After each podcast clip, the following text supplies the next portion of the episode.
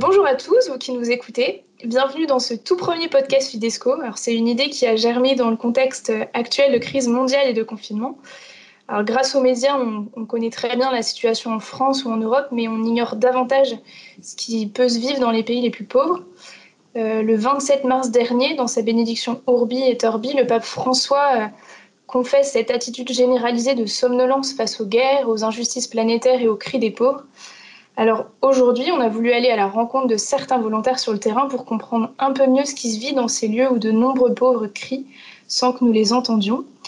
Je suis avec Claire et Perrine. Bonjour Claire, bonjour Perrine. Bonjour à tous, bonjour. Vous êtes toutes les deux en mission dans la région d'Itanga, qui est un petit village de brousse au Kenya, au service des Sœurs du Sacré-Cœur. Claire, toi tu es infirmière et toi Perrine, tu es sage-femme. Alors, avant de parler un peu plus spécifiquement de la crise actuelle liée au coronavirus, est-ce que vous pourriez euh, nous parler un peu de, votre mission auprès des Kenyans?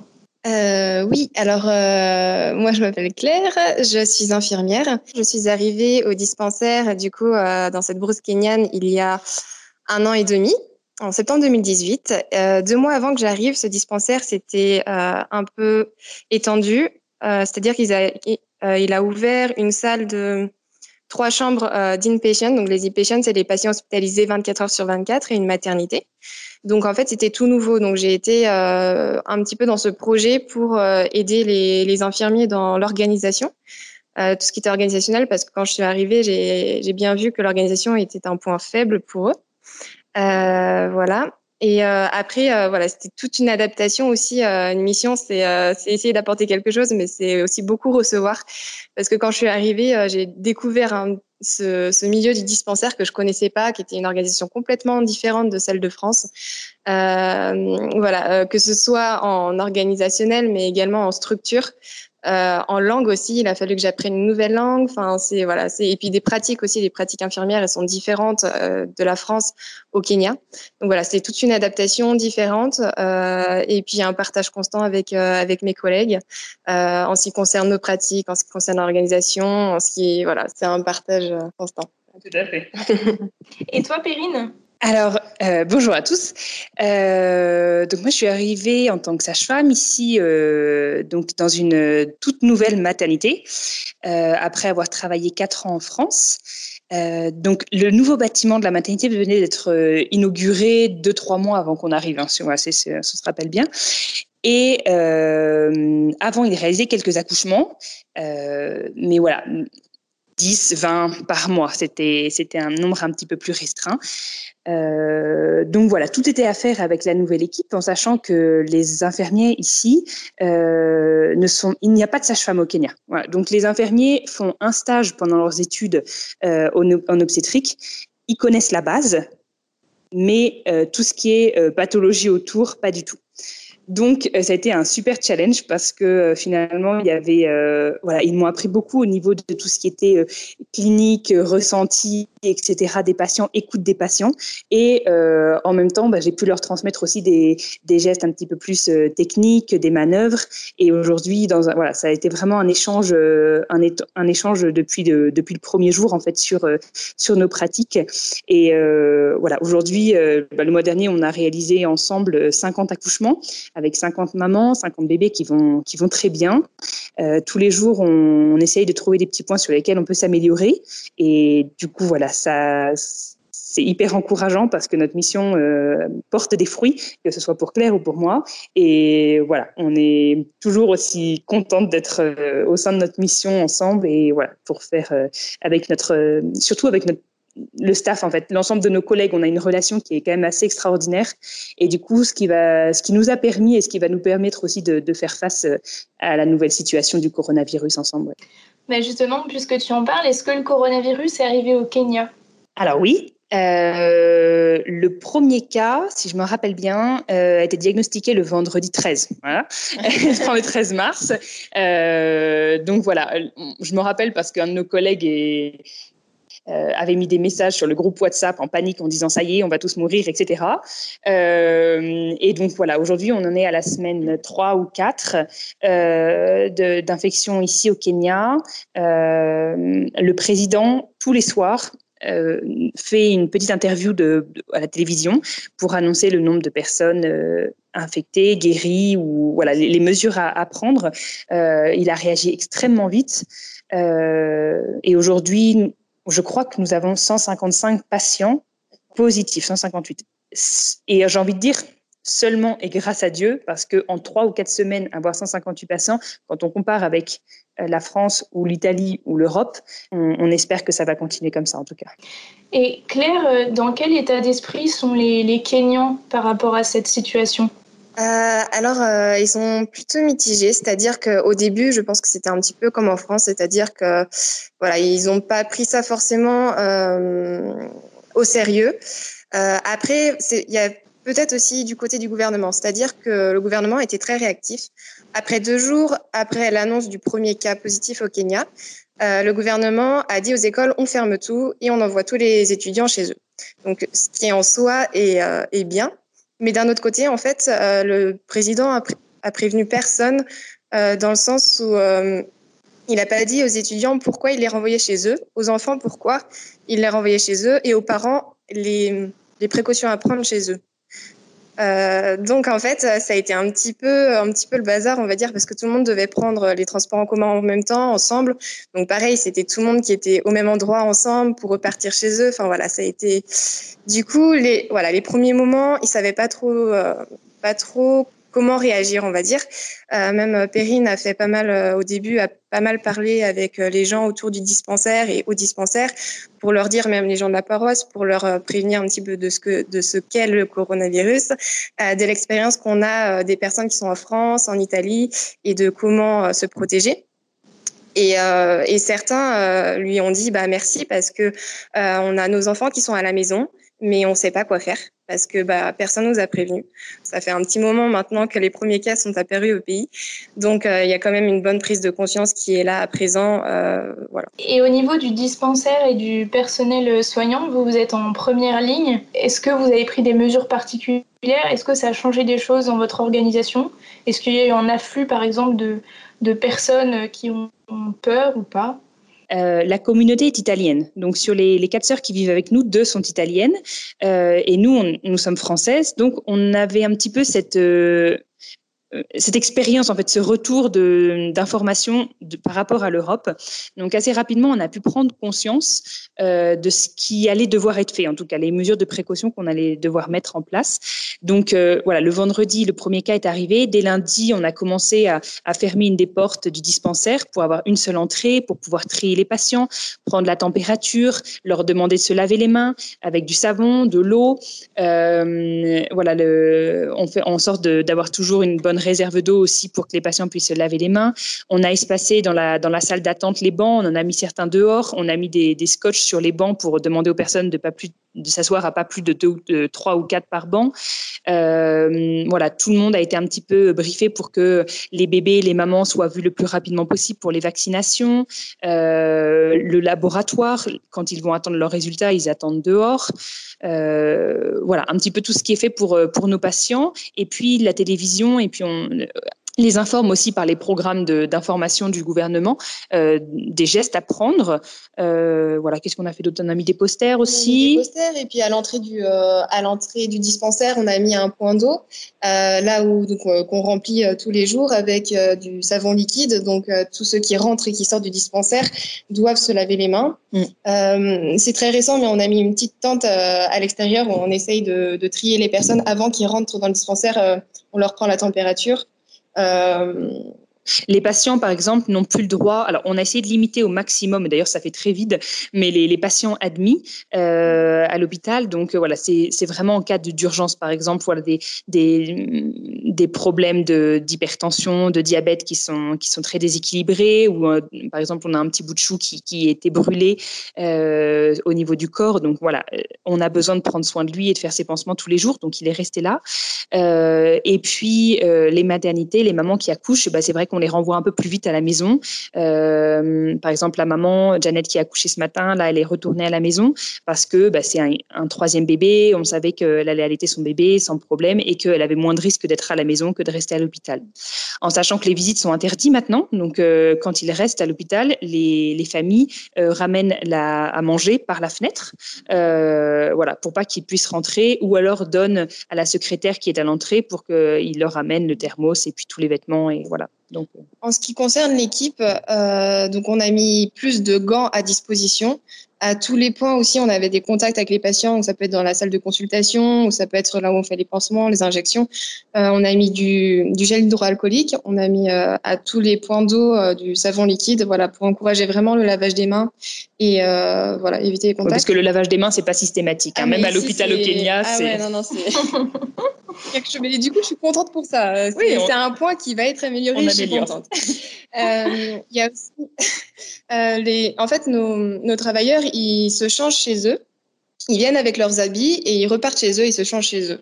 Donc en fait, euh, on a mis euh, dans une salle aussi à disposition des, euh, des cintres pour qu'ils puissent avoir la possibilité de se changer et de laisser les vêtements qu'ils utilisent au dispensaire, au dispensaire. Donc ça c'est quelque chose qui est encore récent, donc on essaye de les inciter à le faire pour voilà, leur faire prendre conscience qu'ils peuvent aussi être un vecteur atome, mm. atome à la maison du coup de. Et la semaine prochaine, euh, on va pouvoir aussi, euh, euh, voilà, on est en train de créer des, des uniformes, alors qui plus tard serviront à nos patients, mais pour l'instant qui vont servir en tout cas pour le coronavirus pendant l'épidémie. avec l'école de, de, couture, finalement, les deux professeurs étaient étaient à la maison et n'avaient pas de travail, donc ils ont besoin d'argent. Donc on les a fait venir. Elles portent des masques, mais du coup elles vont créer nos, nos uniformes, donc pour nous et puis pour les patients aussi. Comme ça, il y aura moins de contacts d'habits contaminés, etc. Donc euh, voilà. Et puis on s'est lancé dans la, dans, la, dans, la dans la création de masques. Donc voilà, grâce à des donateurs italiens, ils nous avaient offert une machine à la communauté. Et donc, euh, voilà. Qui... La Perrine a un don pour euh, coudre. Donc, moi, je suis la petite main qui plie les, Mais très masques. Et Perrine est celle qui Donc, voilà on, en vend, enfin, c'est pour, le, c'est pour nos collègues, pour nous, mais c'est également pour les patients qui veulent se protéger. On a même une commande hier de 30 masques, donc on était euh, à la machine. Euh, en usine, voilà. Parce que, évidemment, il y a un petit peu, enfin, on a remarqué qu'en fait, depuis le coronavirus, euh, les, les, patients évitent de venir au dispensaire, donc ce qui est quand même bien, parce qu'il faut pas que voilà, il y, ait trop de monde au même endroit. Et, euh, et, du coup, ce qui nous laisse plus de temps justement pour faire des masques parce que mm. on occupe aussi notre temps en, mm. faisant autre chose. L'après-midi. Mm. Super. Mais... En devenant couturière. Bah, c'est ça. Alors là, le dernier point euh, sur lequel on attend de voir un petit peu ce qui va se passer, c'est que depuis hum, hier, euh, une des patientes qui était là, euh, je l'ai entendu, voilà, communiquer avec une autre personne en disant, bah oui, le centre du gouvernement, donc public du village, est fermé. Alors, je m'interrogeais en disant comment est-ce qu'un centre d'accueil ne pouvait, enfin, de centre de, soins, le centre de soins, l'autre dispensaire pouvait être fermé. Et en fait, apparemment, ils ont réduit un maximum pour éviter les, les, contacts et les épidémies. Donc, il n'y avait plus qu'un médecin et une infirmière. Et donc, du coup, il y a un trieur, un monsieur, qui trie les patients en disant si c'est pas important, vous allez ailleurs. Et donc, depuis hier, il y a quand même un, petit flux de patients un peu plus important ici. Euh, et donc, du coup, euh, et donc, du coup, voilà, on, on a remarqué ça. Euh, donc, donc voilà, pour l'instant, on va voir un petit peu. C'est vrai qu'il ne faudrait pas qu'il y ait non plus une entrée massive de patients au dispensaire parce que nous, on se mettrait à risque. Voilà, donc c'est au jour le jour. C'est vraiment au jour le jour qu'on, tous les jours ça change, en sachant que là ils ont, ils ont depuis hier arrêté les les, les transports. Euh, donc tout, toute l'alentour de Nairobi et les 100 km aux alentours, donc même Zika, la ville où on allait d'habitude, a été bloqué. Euh, donc on n'a plus le droit de circuler. Donc euh, voilà, on va voir un petit peu euh, comment s'organiser et tous les jours on a des nouvelles mesures, donc tous les jours on s'adapte. Et justement, quand on part en mission, euh, on se dit pas, tiens, il va y avoir une crise mondiale qui va se déclencher. Qu'est-ce que ça change en fait pour votre mission? J'y pensais justement à cette, euh, cette information et en fait, je me suis dit qu'on avait eu de la chance de la chance, euh, que euh, nous soyons là depuis un an et demi, ce qui nous a permis de vraiment d'être intégrés dans l'équipe, de euh, voilà, de nous sentir à l'aise et de pouvoir bah, prendre les, enfin, toutes les mesures nécessaires euh, et de comprendre ce qui arrivait. Euh, pour nous, pour l'instant, euh, bien sûr, on en parle. On en parle à longueur de journée, au dispensaire, on en parle à la maison. Euh, on est plus prudent, mais euh, on est toujours au dispensaire, on est là dans le soin. Et donc, pour nous, notre première mission, ça va être de prendre soin des patients, voilà, qui est coronavirus ou pas. Donc, ça ne remet pas en cause notre mission, mais clairement, notre mission, elle a, elle, a, elle, a, pris un nouveau tournant, en fait. Clairement, elle a pris un nouveau tournant. Ça veut dire que bah, va, on va être là, en effet, on va connaître une crise mondiale, on va aider nos collègues. Nos collègues vont nous aider aussi. Euh, et voilà. Et du coup, c'est un échange mutuel et, hum, parce que tout seul, on ne pourra rien faire. Euh, et donc, voilà, ensemble, on, arrive bah, à trouver des moments de, voilà, où on arrive à, rigoler, à, se détendre ensemble et, ça nous aide à avancer jour après jour. Et, du coup, tu, euh, parlais de, vous détendre. Comment, comment vous puisez euh, l'espérance, des, petites joies quotidiennes euh, dans votre mission face à ce contexte un peu plus morose ou peut-être un peu plus inquiétant? Bah, Tout d'abord, c'est avec nos collègues. Euh, parce que les clients sont quand même des personnes euh, très joyeux, très souriants. Euh, même en ce qui concerne les patients, moi je vois quand même la différence. Hein, c'est des patients, même si j'injecte quelque chose, lui fait mal, il repart avec le sourire en me disant God bless you. Donc voilà, c'est une autre approche au sein, c'est une autre approche aussi de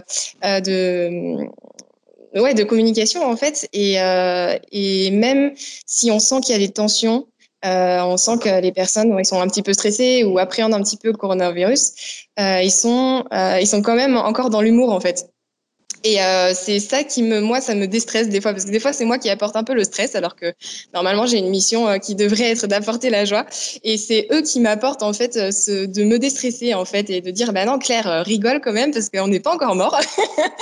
Donc, c'est chouette d'avoir ce partage. Et du coup, bah, après, on repart dans les sourires. Et, et c'est vrai qu'en fait, avant, on avait ce contact physique, on se faisait des gros checks en arrivant au. Du coup, là, on l'a plus. Donc on essaie de trouver d'autres choses qui nous permettent d'avoir quand même euh, cette, euh, ce contact en fait, mais euh, toujours avec le sourire. Mm, mm.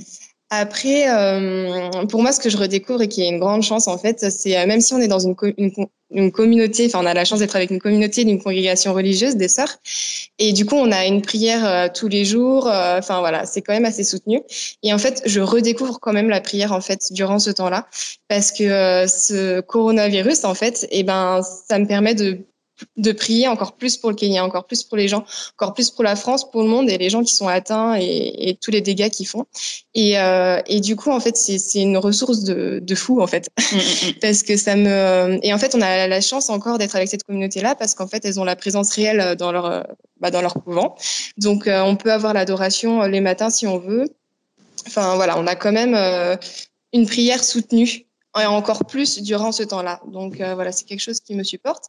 Et bah du coup cette famille, du coup euh, des, des sœurs qui sont toujours là avec nous, qui qui d'être d'être en famille aussi avec Perrine en binôme, de parler, de dire bah voilà qu'est-ce qu'on peut apporter de plus, qu'est-ce qu'on peut faire de plus pour euh, améliorer un petit peu la prévention auprès des gens, pour euh, voilà, et puis même entre nous, qu'est-ce qu'on peut faire pour détendre un petit peu l'atmosphère? Euh, Bon, allez, on va faire un peu de relaxation, on va aller se prendre un petit thé euh, cinq minutes. Enfin, voilà, c'est. Et puis, comme Claire le disait, en fait, notre mission, elle est un petit peu spéciale, c'est que on vit toutes les deux. Alors, nos chambres sont au-dessus du dispensaire, donc on est vraiment au sein euh, de, dispensaire au quotidien et en permanence. Mais euh, nous vivons avec les sœurs, c'est-à-dire qu'on nous allons manger avec elles, on, va prier les vêpres tous les soirs avec elles. Là, du coup, depuis l'infection, euh, tous les samedis matins, on a un temps de recollection. Donc, voilà, une des sœurs qui partage sur un sujet et qui nous permettent de, voilà, de nous poser, de, de créer des, des, des, sujets de conversation tous ensemble. Et puis, bah, l'adoration tous les matins en effet, euh, quand on peut y aller, euh, quand il n'y a pas d'urgence à l'hôpital. Et c'est un vrai moment de ressources. Et en effet, on a, euh, voilà, par toutes les conversations, par toute l'espérance qui, qui, qui, ressort de, de, nos, de nos discussions, on se sent plus forte en fait. Et la, la foi, elle prend en effet un tournant nouveau. Et on sent bien qu'il y a voilà, on espère quelque chose de plus. On se dit, voilà, le pape, dans ce qu'il nous disait, c'était que peut-être qu'on était allé un petit peu trop loin, et sûrement qu'on nous sommes allés trop loin, euh, voilà, dans, nos, dans nos désirs, dans nos, dans nos vies, dans le, dans le contact avec le temps, euh, avec notre, planète qui était malade et ça c'est vrai. Et aujourd'hui, euh, dans tout ce contexte, ben, on se rend compte de ô combien il avait raison, il a raison, et euh, ce qui nous permet de, de dire voilà, qu'est-ce que je vais pouvoir changer dans ma vie, qu'est-ce que le Kenya a déjà changé en moi, et euh, en espérant toujours que voilà le monde entier réagisse et, que la vie l'espérance et l'amour, en tout cas, voilà, gagnent sur, sur cette épidémie. Alors effectivement, hein, le pape euh, appelle depuis euh, plusieurs jours à écouter euh, le cri des plus pauvres. vous avez osé écouter ce cri il y a un an et demi en partant en mission. Donc vous avez été bousculé en arrivant sur place en mission. Est-ce que vous l'êtes davantage encore avec cette crise ou finalement c'est un bousculement qui a toujours été là et qui continue à être là, mais de la même manière? Alors, en effet, en, arrivant ici, on a, on a plongé. Hein. Ça a été une véritable aventure parce qu'on ne parlait pas anglais, enfin, ou trois mots. Euh, L'accent. Euh, faut dire que l'anglais, mais accent africain, hein, c'était aussi quelque chose. Euh, le fait de, voilà, de d'être dans un nouveau contexte, dans un nouveau pays, dans un nouveau continent, avec des, des, des soins finalement euh, on ne comprenait pas au début, etc. On a vraiment dû euh, pendant deux trois mois s'adapter. Euh, ça nous a donné une force et euh, au fur et à mesure de la mission, on a vraiment découvert un, un amour et, et, un échange et, une comment on peut dire ça une passion pour notre mission finalement qui nous qui nous qui nous fait avancer tous les jours. et donc en fait cette crise là, pour l'instant, en tout cas de ma part, je pense que Claire aussi c'est la même chose, ça ne m'a pas ébranler plus que ça. Parce que pour moi, ça m'a donné un sens nouveau à ma mission euh, de oui, on va être là pour les accompagner et eux aussi vont nous aider et on va tous aider et on va, on va, le Kenya va passer outre cette épidémie. Euh, mais voilà, la mission continue et, euh, et, pour nous, ça n'a absolument pas changé notre désir de rester en mission au Kenya. Pour moi, je rejoins euh, Perrine, c'est une continuité en fait. Et je me dis que si cet événement-là survient lors de notre mission, c'est qu'on a une mission particulière dans cet événement-là. Donc euh, voilà, on essaie de voir, enfin moi j'essaie de me reposer la question, donc euh, Dieu m'a envoyé ici, euh, c'est pour donner quelque chose ici, et c'est aussi pour recevoir. Qu'est-ce que dans cette période-là je peux donner, mais est-ce que, que qu'est-ce que je peux recevoir aussi. Et, euh, et voilà, c'est un nouveau challenge, mais comme elle dit, ça reste dans la continuité en fait. Je vois pas de grand, euh, de, ouais, une séparation. Non, c'est pas une séparation, c'est une continuité en fait, mais avec de nouveaux challenges et euh, ça permet de se reposer la question. Voilà, je suis partie en mission, Dieu m'a donné cette mission-là, mais qu'est-ce que moi, en tant que Claire ou en tant que Perrine, bah, qu'est-ce que j'ai comme euh, don que Dieu m'a donné pour leur apporter, pour, euh, mm. voilà, pour faire face à, à cette pandémie? Comment faire fructifier nos talents tous ensemble, euh, comment voilà. Et puis on en discutait juste avant avec Claire. Euh, on se disait justement que durant toute cette mission, on a découvert des challenges parce que voilà, on a fait face à des situations qui étaient plus ou moins difficiles, euh, personnelles ou professionnelles. Et du coup, un des, des éléments qui nous a touchés dans la voilà dans la dans l'éducation que Sister nous a donné, enfin l'éducation, mmh. dans ses enseignements, c'était que Dieu nous envoie jamais ce que l'on est capable de porter. Et donc, si cette épidémie arrive maintenant, mais voilà, c'est qu'on a notre place ici et que euh, on va y faire face tout ensemble. Ouais. Et moi, je veux compléter du coup avec une autre sœur qui disait euh, que on a le entre guillemets, on a le pouvoir entre en nous. Dieu nous a donné le pouvoir en nous, mais euh, mais comment elle disait? On n'a pas on a le pouvoir en nous, mais euh, on on, on le voit pas, on veut pas l'utiliser. Et du coup, il faut vraiment aller chercher euh, ce que Dieu nous a donné euh, en tant que personne, parce qu'on est, enfin moi et Perrine, on est différentes et Dieu nous a donné deux dons différents pour se compléter peut-être pour cette mission-là. Donc en tant que personne, qu'est-ce qu'il nous a donné de personnel pour pouvoir euh, euh, apporter quelque chose à cette situation, pour faire face à cette situation et et se laisser bousculer. Et se laisser, ouais, tout à fait, se laisser bousculer, ouais. Et c'est comme ça que vous avez mis en place euh, la couture de masques et bien, et bien d'autres choses en allant puiser des, tout nouveaux talents. Exactement. Bah, des talents qui sont là, mais euh, qui peuvent être utilisés du coup à bon escient. Et, et, autour de vous, est-ce que justement, Claire, tu parlais de, de, apprendre à donner et aussi à recevoir davantage, voir ce qu'on ce qu'on pouvait mm-hmm. recevoir. Qu'est-ce que vous recevez en cette période? Enfin, Est-ce qu'il y a des talents autour de vous, des, des Kenyans, des, des, ressources en fait que, qui vous surprennent et, qui, qui, se révèlent et, et qui aident à avancer ensemble face à cette situation? Bah, en fait, ce qu'on disait, c'était par rapport à la solidarité que les Kenyans ont. Euh, depuis bah, depuis qu'on est venu ici, en fait, on voit vraiment une solidarité entre eux. Euh, c'est euh, dès que quelqu'un a besoin, c'est la famille, c'est les voisins, c'est le village qui va essayer de, de se mettre. Comme moi, j'ai eu l'expérience euh, avec les jeunes, par exemple. Euh, c'était les, les, jeunes de la paroisse qui ont décidé de construire une maison pour une une grand-mère qui n'avait rien en fait, qui avait une maison mais sans porte, sans sol, qui était abandonnée de sa famille. Et moi, ça m'avait beaucoup touchée. J'avais participé du coup à cette construction avec ces jeunes-là et qui m'ont beaucoup touchée.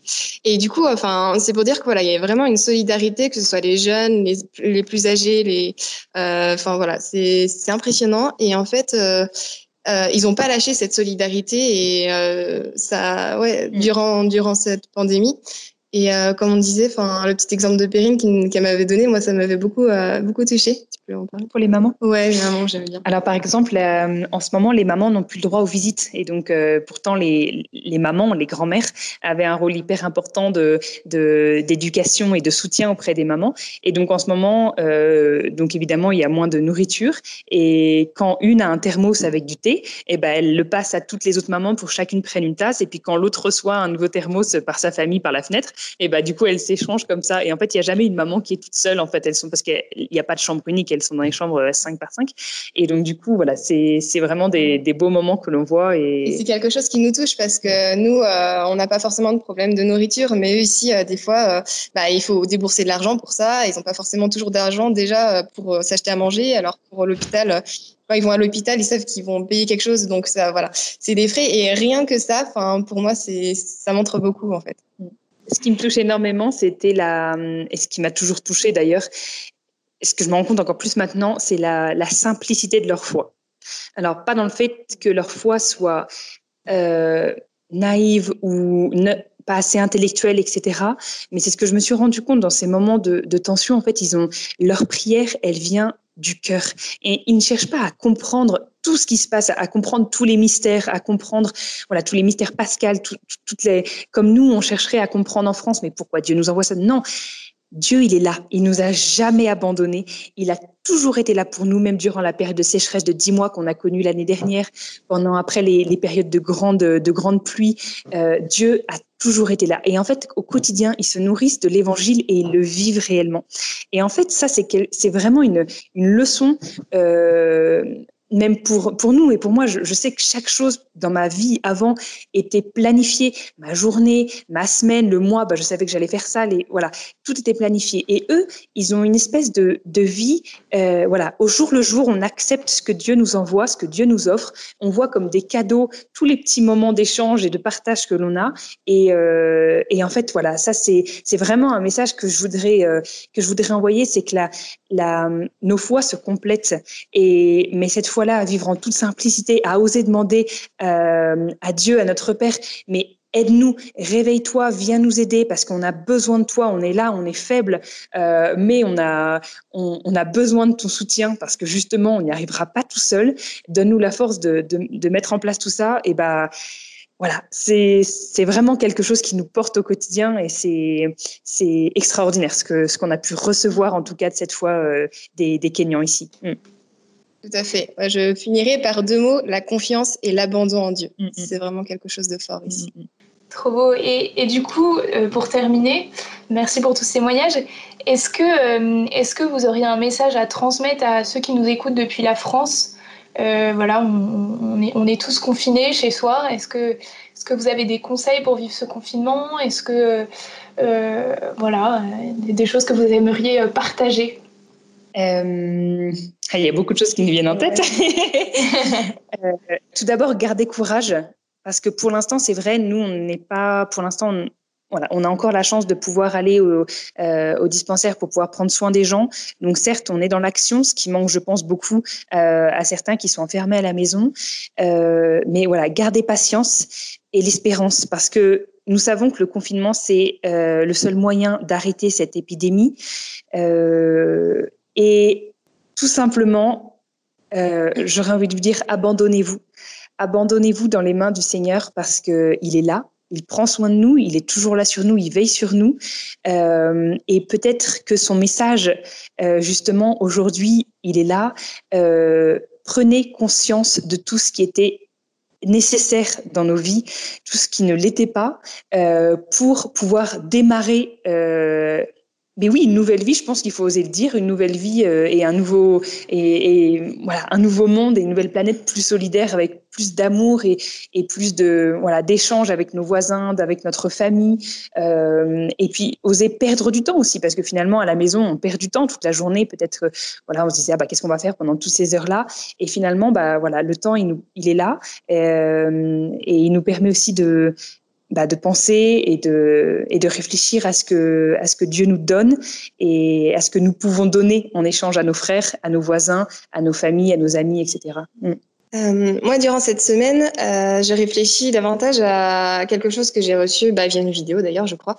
Euh, qu'il il disait que dans tout ce que tous les événements que Dieu nous envoyait, euh, que ce soit difficile ou facile, enfin joyeux ou triste, il y a quelque chose que Dieu veut nous dire, euh, le message que Dieu veut nous faire passer. Et, et en fait, bah, c'est une super belle réflexion parce que en plus cet homme-là parlait de sa femme qui avait perdu, non, sa femme dont sa dont la maman de sa femme est décédée durant le Covid à plus de, de 9000 km, enfin, pas 9000 km, mais de, 900. 900 km, merci. euh, très loin de, très loin de chez eux parce que, bah, elle a dû être transférée dans un autre hôpital, elle est décédée toute seule, elle n'a pas pu euh, être à ses obsèques. Et, euh, et il était quand même dans, dans l'espérance qui est quelque chose euh, qui, qui est plus, enfin, de cette expérience, il y a quand même quelque chose que Dieu veut, veut montrer. Et, et du coup, ça m'a beaucoup touchée et je me dis que oui, dans tout ce que Dieu, même la pandémie, enfin, c'est c'est dramatique tout ce qui se passe et euh, toutes les personnes toutes les personnes qui meurent les, les, familles qui en souffrent et, et on prie énormément pour ça parce que et pour les personnes pour qu'elles soient consolées etc et euh, dans pour être consolé il faut trouver cette petite lumière que Dieu nous envoie en fait. Et, euh, et voilà c'était une piste de réflexion. C'est pas du tout un conseil ou quelque chose mais c'est juste une piste de réflexion euh, pour euh, pour voir le beau en fait qu'il y a dans dans le malheur Merci Claire, merci Perrine pour ce, ce beau témoignage. Donc, euh, si j'ai bien compris, on est tous invités à vivre un confinement euh, marqué par l'espérance, c'est bien ça? Exactement. Donc, vivant dans l'espérance. Et prenez soin de vous. À bientôt.